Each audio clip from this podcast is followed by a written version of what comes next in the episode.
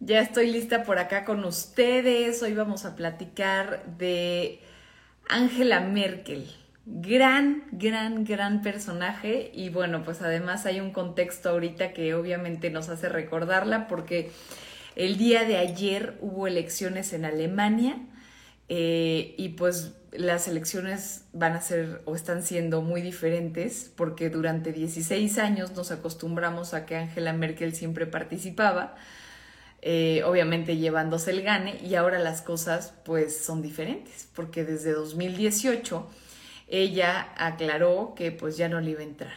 Así que hoy estamos aquí por eso. Bienvenidos a todos también en el podcast de Realidad sin filtro. Estamos listos para platicar de Angela Merkel. Bueno, pues aquí estamos para platicar de este ícono, ícono de la política de las mujeres, del poder en general, dígase hombre o mujer. Eh, estamos en un momento importante porque la vemos partir, pero después de 16 años de todo un legado, vamos a platicar de lo bueno, pero también vamos a platicar de lo malo. Eh, de lo más criticado de esta mujer, pero también de lo más poderoso. Todavía se habla de ella no solo como la mujer más poderosa del planeta, sino como el ser humano más poderoso del planeta. Obviamente ahorita Joe Biden cuando entra, eh, pues eh, muchos creen que debería de estar retomando su poderío, pero otros tantos también piensan que pues no lo va a lograr. Así que bienvenidos todos eh, como les digo, unas elecciones distintas en donde Merkel pues ya no va a disputar nada en el poder porque desde 2018 anunció que su ciclo en la política se había terminado y que no iba a volverlo a hacer, pero mientras los ojos del mundo están muy expectantes ante los resultados eh, de, de la política de este país, de las elecciones, porque casi casi que cualquier resultado pues representa inestabilidad eh, y los conteos preliminares dicen ya que hay una mínima diferencia a favor del partido opositor, es decir, del Partido Socialdemócrata por encima de los cristianodemócratas, que es el partido de Angela Merkel, que ahorita les voy a platicar porque es todo un asunto el hecho de que ella forme parte de ese partido, eh, valga la redundancia, parte de ese partido, eh, que bueno, actualmente es el que gobierna, ¿no? Ahora, allá el sistema electoral es diferente al nuestro porque lo que se votó ayer fue a los diputados de la Bundestag, que es en realidad como el Parlamento. Entonces el partido que obtiene la mayoría es el que nombra al nuevo canciller que digámoslo así también tiene una, una, parte práctica, porque entonces el que llega a ser canciller pues tiene una mayoría eh, que lo permite, que le permite eh, tener un mayor rango de acción y bueno, en el caso de que esas cifras que estamos viendo en estas últimas horas sí beneficien al partido opositor, querría decir que Olaf Scholz va a ser el que, el que suceda, es decir, va a ser el posible sucesor de Angela, de Angela Merkel, aunque todavía no hay nada definido. Y eso significa pues otro, otro sistema y otra forma de hacer política eh, para Alemania y por lo tanto para el mundo, porque como les digo, pues Alemania no juega un papel pequeño en la política a nivel mundial. ¿Quién está en el lugar de Angela Merkel? Es decir, peleándose en contra de, del otro partido, de Olaf Scholz, es Armin Laschet, que sería el sustituto natural dentro de su propio partido, pero no parece que esté teniendo la delantera. Entonces, debido a todo, a lo cerrado que está esta elección, quien gane va a tener que hacer coalición definitivamente con otros partidos para poder alcanzar la mayoría y entonces sí ejercer el derecho de nombrar al siguiente canciller. Los dos principales partidos que hay en Alemania son los que ya les mencioné, el socialdemócrata y el cristiano-demócrata que son de corte conservador y el que gane tendría que unirse con el tercer partido allí en Alemania que logró más votos, que es el partido Alianza 90, que es conocido como los verdes y son muy similar a lo que en el resto del mundo, que es el perfil ecologista, de izquierda y además liberal, lo cual pues genera un contrapeso y muchos eh, pues están a favor de que algo así suceda en la política y inclusive allá en Alemania. Eh, todo esto, toda esta posibilidad eh, augura un periodo de crisis en Alemania. ¿Por qué? Pues porque va a ser un cambio de panorama en lo que estamos acostumbrados, no solamente los alemanes, sino en el mundo entero, a ver eh, como un contrapeso, por ejemplo, de Estados Unidos. Entonces son muchas, muchas las cuerditas que se mueven a raíz de este cambio político que se está viviendo, sí en otro país, pero que nos va a afectar definitivamente. Todo esto es para definir a quién va a intentar llenar los zapatos de Angela Merkel. Ahora, la canciller alemana es una de las figuras más, más trascendentales que eh, llevamos viendo en este siglo XXI y después de estos 16 años al frente, eh, en Alemania, pues está a punto de entregar el poder con altas, con bajas, y los logros que alcanzó en este tiempo se van a sentir, la verdad, durante mucho tiempo. Primero les voy a súper resumir cómo llegó al poder, porque es una barbaridad la cantidad de puestos en los que estuvo, pero se los voy a decir de volada, nada más para que entiendan eh, la cantidad de experiencia que fue eh, eh, recolectando a lo largo de los años, ¿no? Primero es física química de profesión. Es decir, eh, de entrada, de entrada, pues nadie auguraba que iba a igualar el tono de más tiempo eh, en el cargo que el mítico Helmut Kohl, que muchos conocen porque también estuvo 16 años al frente de los alemanes. tuvo que abandonar su trayectoria académica porque se negó a hacer ahí eh, por ahí algunos informes sobre sus colegas para el servicio de seguridad. Y luego ya, después de la caída del muro de Berlín, se une al nuevo partido Despertar Demócrata. Después de la reunificación alemana, es nombrada ministra para la mujer y la juventud en el gobierno del canciller federal Helmut Kohl, que este, este nombre es muy importante, acuérdense de él, porque va a ser más adelante su maestro y su guía, pero luego es ella la que lo quita del poder. Déjenme acabarles de decir. Luego es designada presidenta regional de la Unión Demócrata Cristiana de Alemania. Luego es nombrada ministra de Medio Ambiente y Seguridad Nuclear, no cosa menor. Y finalmente, eh, después de las elecciones del 98, Gerhard Schröder reemplaza a Helmut Kohl. Eh, viene un, un escándalo de del financiamiento legal del partido al que ya Angela Merkel pertenece, y entonces le quita fuerza al que en ese momento era el líder y le da un poco de poder eh, o de posibilidades a Angela Merkel. Ella eh, luego escribe algo brutal en 1999, un editorial en los principales periódicos alemanes en el que hace un llamado al que fue su, su tutor, por decirlo de alguna forma, a Helmut Kohl a retirarse de la política y entonces darle paso a los sucesores. O sea, ella cuando escribe este editorial en 1999 lo que estaba haciendo era criticar a su propio tutor de quedarse en el poder 16 años, que es lo que ella acaba de hacer ahorita, ¿no? Es justamente lo que va a dejar que son esos 16 años en el poder cuando ella a, inicios de su, de su, participación política pues lo, lo, criticó mucho, tanto que era su propio tutor y lo hizo de forma eh, pública, ¿no? En varias, en varias em, publicaciones a nivel nacional. Eh, el ex canciller, de hecho, le decía, o sea, me refiero ahorita a Helmut Kohl, le decía mi chica, imagínense, porque justo creció bajo el tutelaje político de este hombre en particular. Entonces ahí vamos entendiendo también pues algo que se le criticó muchísimo, que es, ay, tú arrancaste tu, tu, figura política diciendo que no se valía estar 16 años en el poder a tu propio tutor, que es Helmut Kohl, y ahora tú estuviste 16 años, ¿no? Eh, obviamente luego Kohl eh, la criticó mucho porque le arrebató en el 2000 la presidencia del partido, de que es el partido de la Unión Demócrata Cristiana de Alemania. Y además aquí viene algo interesante porque cuando llega al frente de este partido causa mucha sorpresa porque ella es protestante y eh, refiriéndome a la fe, es de fe protestante y la agrupación es de raíces católicas, obviamente, ¿no? Como su nombre lo dice, Unión Demócrata Cristiana de Alemania. Pero ya en los siguientes años empieza a lograr triunfos muy importantes para los cristianodemócratas, es decir, para este partido al que se está uniendo y lo hace en varias provincias alemanas y eso obviamente pues la empieza a ganar un poco de amistades dentro del propio partido, ¿no? Eh, a pesar de que el partido no alcanza la mayoría en el Congreso, en las elecciones de 2002 Merkel se convierte ya en la lideresa que iba eh, de opositora en la Cámara Baja y entonces, eh, en las elecciones ya de 2005, después de toda una serie de negociaciones entre los dos partidos que lograron la mayoría, se acordó que Angela Merkel iba a ser la canciller alemana. ¿Y qué significaba esto?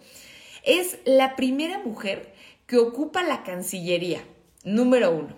Número dos, la primera en gobernar Alemania desde los tiempos de la emperatriz Teófano Scleraina que fue en el, de 956 al 991, es decir, en realidad pues puede contarse como la primera. También se convirtió en la primera persona proveniente de la República Democrática eh, Alemana en llegar al puesto, obviamente después de la reunificación que ya platicábamos antes cuando el muro de Berlín, etcétera. Bueno, pues ella se convierte también en la primera en hacer esto.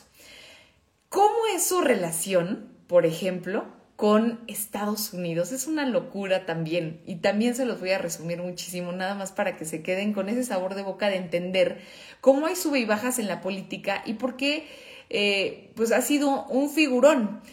Eh, Angela Merkel heredó de su antecesor, que es Gerard, eh, Gerard Schroeder, el que decíamos hace ratito, una pelea con Estados Unidos por la intervención en Afganistán y en Irak.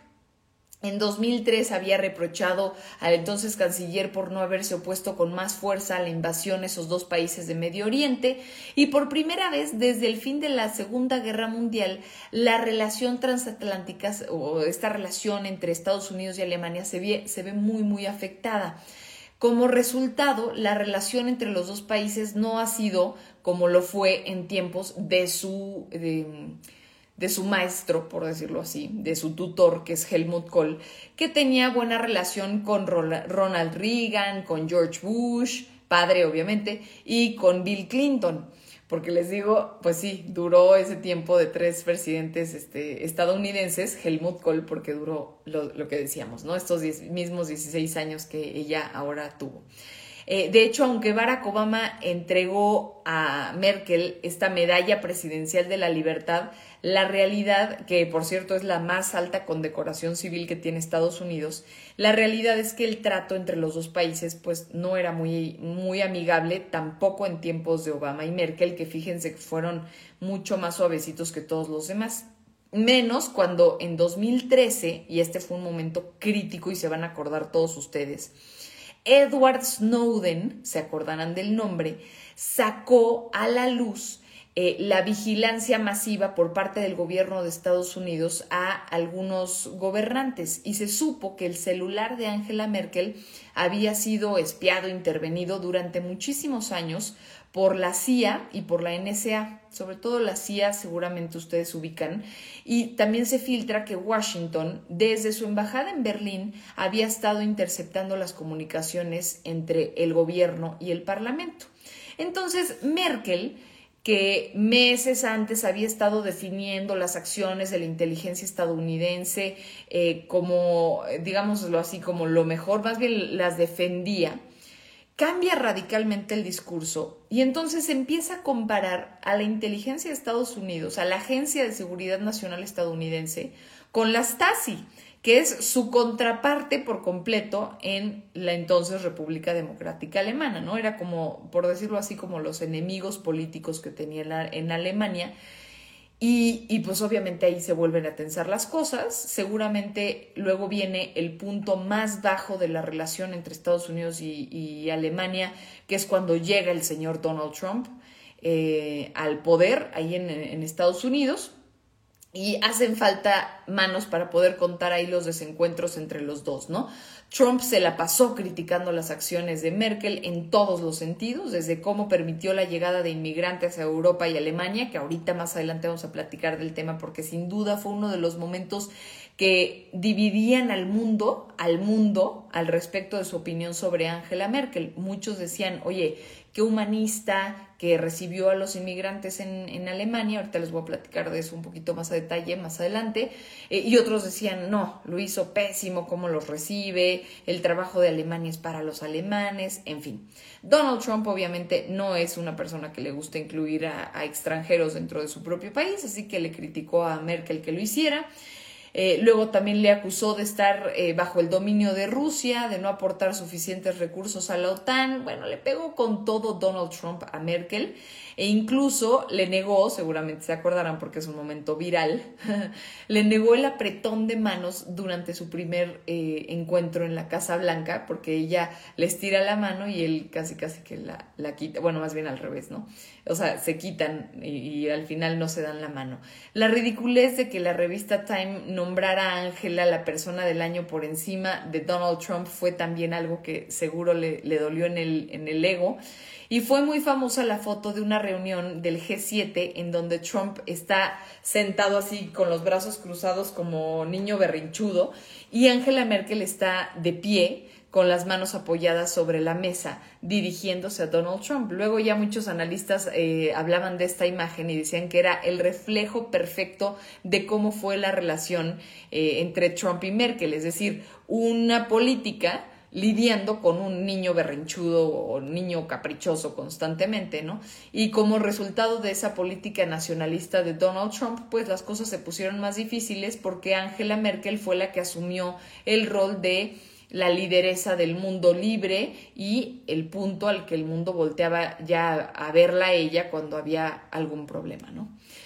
Ahora, voy a irme de volada con la parte de cuáles son sus éxitos y cuáles son sus fracasos Obviamente habrá, habremos quienes no coincidamos con que el que fue, el que yo digo que es éxito sea éxito y que el que yo digo que es fracaso es fracaso, pero es para darnos una idea de más o menos cómo se vieron en términos generales en el mundo las acciones de esta mujer a lo largo de 16 años. Su mayor éxito, dicen muchos, eh, al frente de Alemania, fue el fortalecer la Unión Europea en general y a Alemania dentro de la comunidad internacional, es decir, de cómo está parado frente a los demás países. Cobró muchísima fuerza y eh, eh, temple frente a otros países. Su gestión ayudó mucho, por ejemplo, a asegurar el éxito del Tratado de Lisboa, que se firmó en 2007, aunque entró en vigor hasta 2009. Y este... Eh, pues modificó y actualizó algunos tratados anteriores que, le dieron forma a la Unión Europea. Por eso les digo que ayudó mucho a fortalecer a la Unión Europea en general. Luego, durante su tiempo en el cargo, trabajó también mucho para hacer que su país fuera eh, pues más respetuoso con el medio ambiente. También aceleró el desmantelamiento de las, de, los central, de las centrales nucleares que quedaban allí en Alemania, cosa que es muy bien vista por la comunidad internacional. Eh, a nivel económico, deja su país como el primer país o la primera nación dentro de la Unión Europea.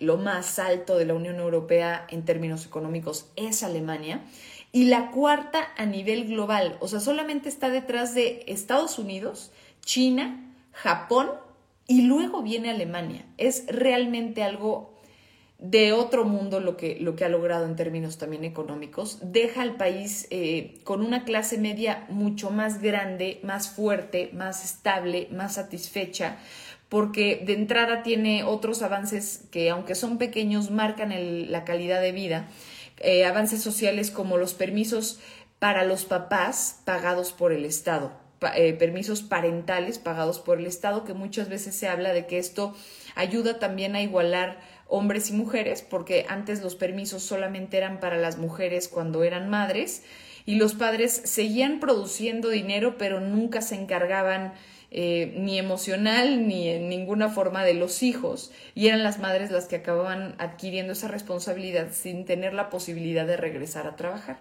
Ahora esos permisos parentales para los padres, específicamente lo reitero porque eh, quiero que quede muy claro, eh, dejan que los papás también tengan este permiso fuera de los tiempos laborales y pues nada, hace que se involucren más en el crecimiento de sus hijos y así las tareas se van repartiendo entre los dos, lo cual permite que las mujeres también regresen a trabajar eh, con un poco más de flexibilidad. Otro tema, cuando hubo que romper con los dictados del, los dictados del conservadurismo no puso trabas, aunque ella votó en contra, por ejemplo, del matrimonio igualitario, le pidió a los legisladores que lo aprobaran. Entonces, digamos que ahí eh, pues su rol fue más importante al momento de pedirles que votaran a favor. En general convirtió a Alemania en una sociedad mucho más moderna y en un país que está menos definido por su historia.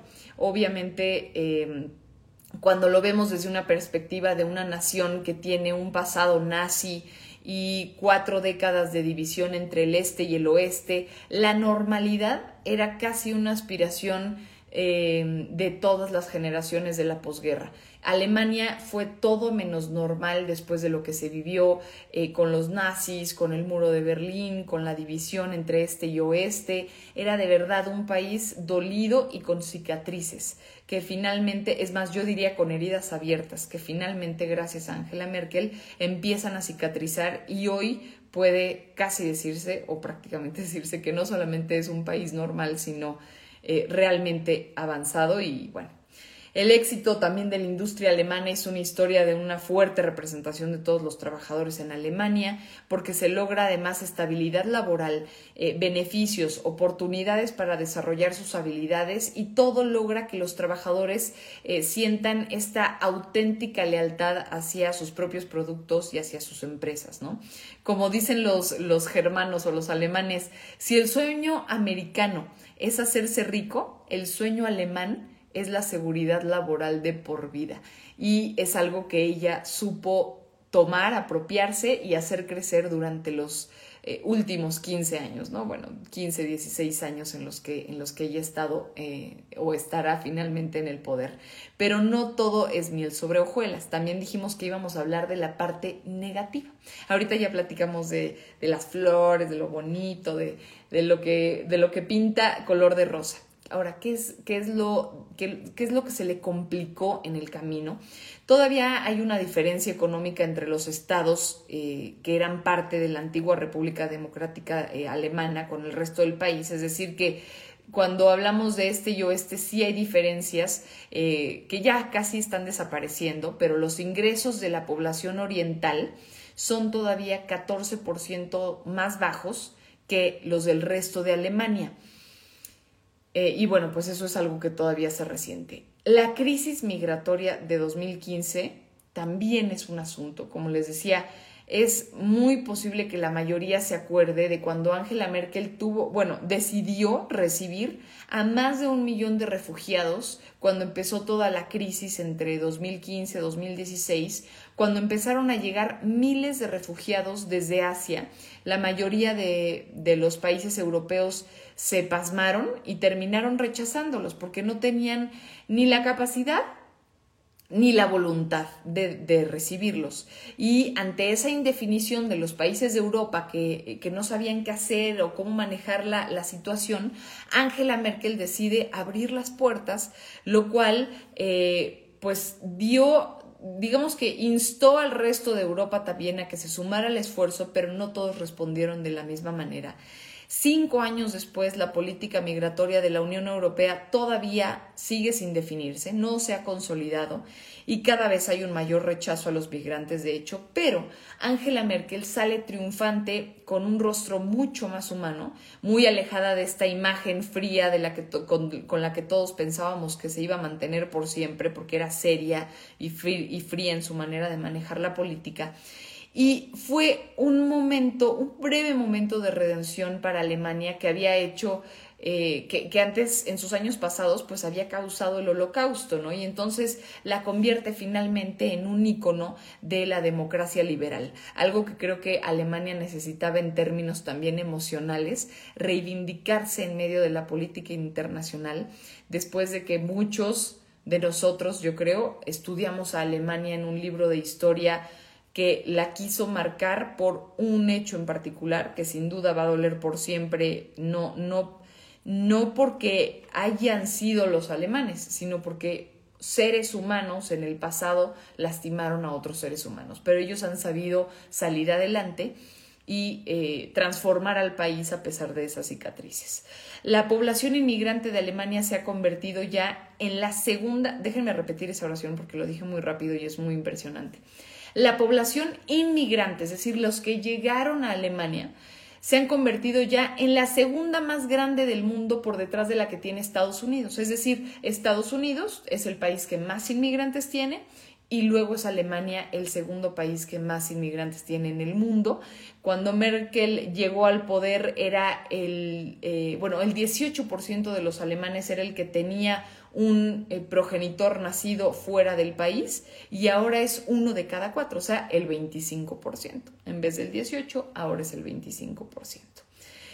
Luego quiero contarles de cuando Merkel dirigió Europa con mucha fuerza, y creo que esto es de sus mayores logros, eh, a través de dos crisis muy importantes. La crisis financiera eh, mundial que fue en 2008 y por supuesto la pandemia que estamos todos pasando del coronavirus. Porque gracias a su papel, la Unión Europea logra apoyar a Grecia primero, cuando fue la crisis financiera del 2008 y lo hace para mantener al país dentro del grupo, dentro de la Unión Europea. De forma muy pragmática y bastante tranquila, marcó el camino a seguir para lograr este, este mm, objetivo, que era mantener a Grecia dentro de la Unión Europea. Y a pesar de que sí muchos consideraron que las medidas que le impusieron a Atenas o a Grecia rayaron en lo humillante y remarcaron mucho las diferencias entre ricos y pobres, pues ahí estuvo. Y respecto a la pandemia, Merkel recibió un reconocimiento muy positivo dentro y fuera de Alemania por la gestión de la primera ola. No sé si se acuerdan que yo aquí lo llegué a platicar con ustedes en el live, en uno de los primeros lives que hicimos y que tomábamos a Alemania como un referente verdaderamente de lo que estaba sucediendo alrededor de la pandemia, porque Alemania lo estaba haciendo excelente, excelente, excelente, y justamente fue en las manos de Angela Merkel como se logra. Em, y pues nada, aquí eh, digamos que fue, fue muy impresionante, la verdad es que hay muchos detalles al respecto, pero bueno, era parte de lo que les quería platicar. El legado. Angela Merkel, voy a, quiero cerrar ya con esto. Angela Merkel eh, se va como la mujer más poderosa del mundo. Quizás la persona más poderosa del mundo, independientemente del sexo.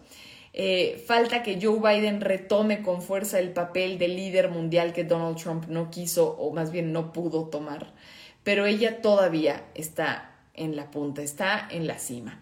Hace muy poco trascendió que cuando Joe Biden ganó las elecciones de Estados Unidos, quiso que la canciller fuera su primera llamada.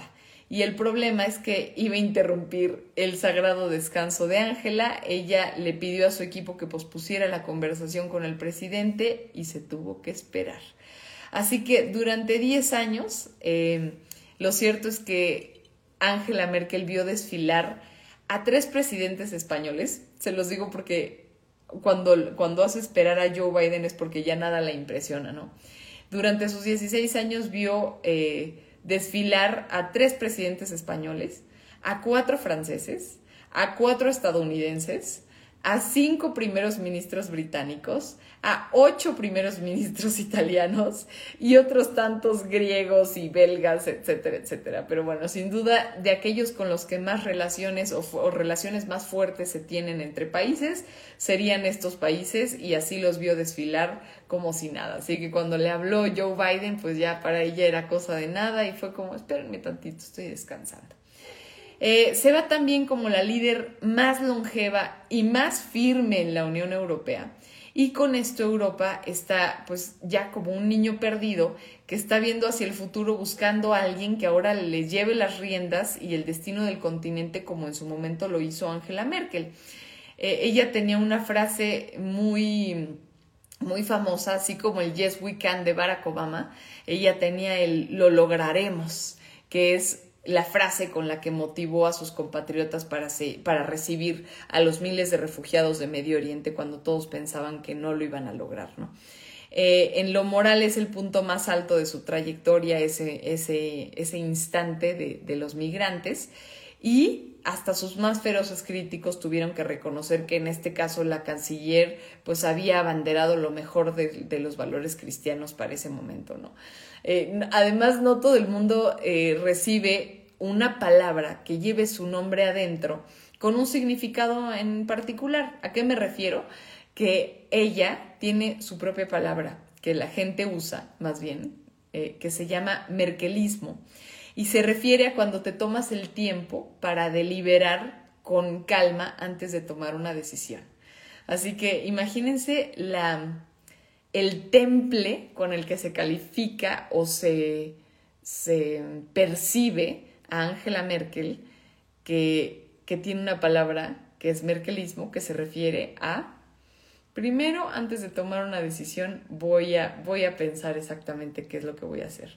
Y hay un momento, nada más antes de terminar, que no quería dejarles de platicar, que tiene con Barack Obama. Resulta que trascendió que cuando Barack Obama le llama, después de que se conoce el triunfo de Donald Trump, que obviamente a Barack Obama no lo tenía tranquilo, le habla, es decir, Donald Trump gana las elecciones y entonces Barack Obama toma el teléfono y le habla a Angela Merkel y le dice, ahora solo quedas tú. Y es ahí cuando ella dicen que lloró, dicen que soltó unas lagrimitas, cosa que obviamente no era de esperarse en una mujer con ese, con ese carácter fuerte. No que esté mal, sino que simplemente no, no se le había visto jamás hacerlo y eh, dicen muchos analistas que es por esa responsabilidad de liderar el mundo entero, ese mundo libre, que fue la razón por la que decidió presentarse, a pesar de lo que ella lo criticaba antes, a un último periodo como canciller y lo gana. Y lo, y lo gana a sabiendas de que la gente, no solamente de Alemania, sino de la Unión Europea en general, estaba respirando aire fresco de saber que ella seguiría al mando. Así que ya con el cambio de poder en Estados Unidos, con la llegada de Joe Biden, es hora para Angela Merkel de retirarse finalmente por completo de la vida pública. Lo digo porque justamente por esta frase de Barack Obama, ¿no? Es decir, que ella no estaba tranquila cuando estaba Trump al frente.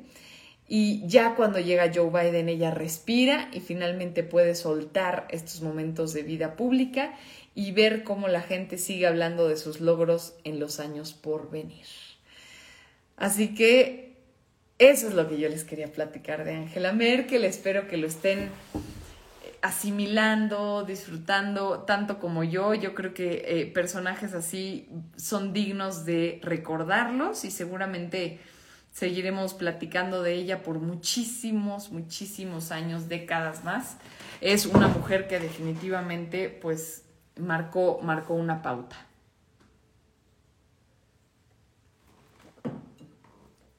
Déjenme, perdón, déjenme leerlos. Ay, se me fue el agua. Bueno, a ver, las voy a leer un ratito, déjenme. Que sé que hoy no comentaron tanto porque no los dejé ni respirar. de tantos datos. Mauricio Paredes. Mauricio Paredes dice, Pau, una duda, ¿el canciller es como el presidente? Sí, funge, funge más o menos como el presidente. Les decía al principio, ¿no? Que la política en Alemania sí es distinta a la que tenemos en Estados Unidos, pero para efectos prácticos sí. Eh, Jack Pozos, me encanta tu forma de dar las noticias. Gracias, Jack.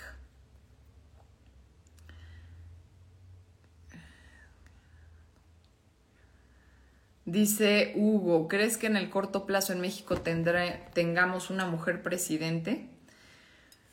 Pues miren, ahorita la, consentida que es Shane Baum, no, por ser mujer, sino la, la, persona consentida para suceder al presidente, para el mismo presidente, o sea, consentida no por la gente, sino consentida del presidente para sucederlo, pues es Shane Baum, así que, y es mujer. Entonces, pues, no lo veo tan alejado y creo que como país cada vez estamos más listos, pero todavía escucho tantas frases que, que no nos permitirían, es decir, de hombres hablando sobre mujeres en el poder, que todavía son muchos, muchas las barreras mentales que se tienen como para pensar que ya seríamos capaces de votar una mayoría a favor de una mujer. Todavía hay que eh, tirar varios mitos sobre las mujeres, pero creo que las mujeres estamos listas. La cuestión es que los hombres estemos listos para confiar en las mujeres al momento de que gobernáramos, en dado caso. Agnatel dice, hola Pau, soy tu fan número uno, no me pierdo el noticiero todos los días. Yay, gracias Agnatel. Eh, saludos Jerry, saludos Crey, Crey eh, saludos René, saludos Felipe, muy bien, gracias. Eh, después Mauricio dice, Volkswagen de México patrocinador de este live. ¿Qué tal? No lo creo. Ojalá. Díganles que me hablen y con gusto. Además que me encantan los coches. Este René dice como Winston Churchill también tenía su mantra. Sí, cómo no. Mauricio dice, pero ah, gracias. ¿Cuáles considera sus aciertos y cuáles sus errores? Ah, ya los platicamos. Tomás Hernández, saludos, saludos. De Trump no se extraña nada, sino, sin duda. Saludos, Carlos. Eh, saludos, Pato. Dice ya yo recuerdo cuando Vladimir Putin recibió a Angela Merkel con un ramo de flores en el Kremlin, una imagen casi casi romántica. Albert, Buenas noches, Paola. Saludos, saludos. Mm, Mauricio, qué buena pregunta, no sé. Dice, ¿cuántas veces pueden postularse para ser canciller de Alemania? Oh, sí, sí les fallo con ese dato. Creo que como tal no hay límite, ¿eh? porque fue Ángela solita la que decidió eh, no, no volverse a postular y también con su con su antecesor tampoco habían, habían límites. Pato dice, un gran personaje, Angela Merkel, sin duda. Luigi nos comenta, hay tantas cosas que hablar sobre Alemania, sobre el legado de Merkel y sobre el futuro de Alemania en el siglo XXI. Saludos desde Leipzig, Alemania. ¡Wow! ¡Qué padre que nos estés viendo desde allá, Luigi! ¡Qué buena coincidencia! Pues aquí platicando de Alemania y tú en Alemania. Espero que lo que estemos diciendo te haga sentido y si no, por favor, date eh, la libertad de, contarnos cómo es que tú lo ves desde allá. Eh, también nos dice Norton, aquí los amigos Chairos diciendo que Andrés Manuel es el mejor del mundo, ni a los zapatos le llega a la Ángela. Pues sí, ¿qué les digo? Cada quien, ¿verdad? Eh, Elista, Elista dice gracias Paola, cuando quieras Elista. Ignacio comenta, Ángel es una gran persona y considero que los alemanes han aprendido a... ¿Existe en Alemania menos racismo? Yo creo que querías decir no a menospreciar, sino a apreciar a los demás. Existe en Alemania menos racismo que en Estados Unidos y ella es un ejemplo de eso. Sí, Ignacio, creo que ahí nada más habría que cambiar. Creo que quisiste decir han aprendido a apreciar a los demás, porque pusiste han aprendido a menospreciar, pero creo que ahí nos equivocamos nada más de palabra. Albert dice, hola, buenas noches, Paola. Buenas noches, Albert. Jim, hola, hola. Agnatel, fan número uno, no me pierdo, ya, ya lo leí. saludos, Carlos Nava. Leonel, saludos. Perdón que cierre los ojos, pero estoy medio ciega y si me pongo más cerca de la cámara del celular ya van a ver así de que solo mi pelo. Este, Dago dice saludos, saludos. Por acá dice Paredes Palma, sería interesante que México sea gobernado por una mujer, pero no Sheinbaum. Ah, caray. No, pues tampoco hay muchas opciones ahorita. Digo, y si las hay, tendrían que ponerse más en el reflector para que la gente empiece a conocerlas porque es importante para el momento de una elección. Luego Gus dice, hay hombres que no somos machistas, yo creo que debe de haber igualdad entre hombres y mujeres. Claro que lo sé, Gus, eso es muy importante. Definitivamente no, no quería generalizar, tal vez o no mal. Pedro dice, tú deberías ser candidata para la presidencia de México. Ay, Pedro, qué divino. Dice, yo votaría por ti. Muchas gracias. Este, se necesita, se necesita muchísima experiencia en el ámbito público para poder, este, pues acceder a un, a un puesto como eso. Se necesita mucha, mucha experiencia. Y acá nos saluda Trejo, dice saludos de Apodaca, Nuevo León. Luego Pato dice de varias de las mejores marcas de autos son alemanas, ¿cómo no? Si quieren un día hablamos de coches, ándeles. Podemos hablar de coches y países, o sea, qué país eh, ha producido qué automóviles, desde qué años. Híjole, eso estaría buenísimo, me encantaría. Ah, Ignacio dice, sí, tienes razón, gracias. Exacto. O sea, que querías decir que en Alemania han aprendido a apreciar a los demás eso es muy importante. Sí, tienes toda la razón. Paredes dice, voto por Pau para la presidencia. Bueno. Ah, Pato dice que está de acuerdo con que hablemos de autos. ya yo dice, Paola Barquet para presidenta. No, hombre. Imagínense. Bueno. Mejor nos quedamos del lado de los periodistas en donde tenemos que apretarles la tuerca a los políticos hasta que hagan las cosas, porque si no, si nos vamos de aquel lado, luego ¿quién nos aprieta la tuerca? Ahí en Moscú. Este, ándeles, les gustó la idea de hablar de coches, ¿eh? Órale, va. Podemos hablar de coches, pero no nada más del coche, obviamente, ¿no? Sería como que la historia, por ejemplo, obviamente Volkswagen, la historia que tiene, híjole, es brutal, ¿no? Nace de, un momento histórico no non grato.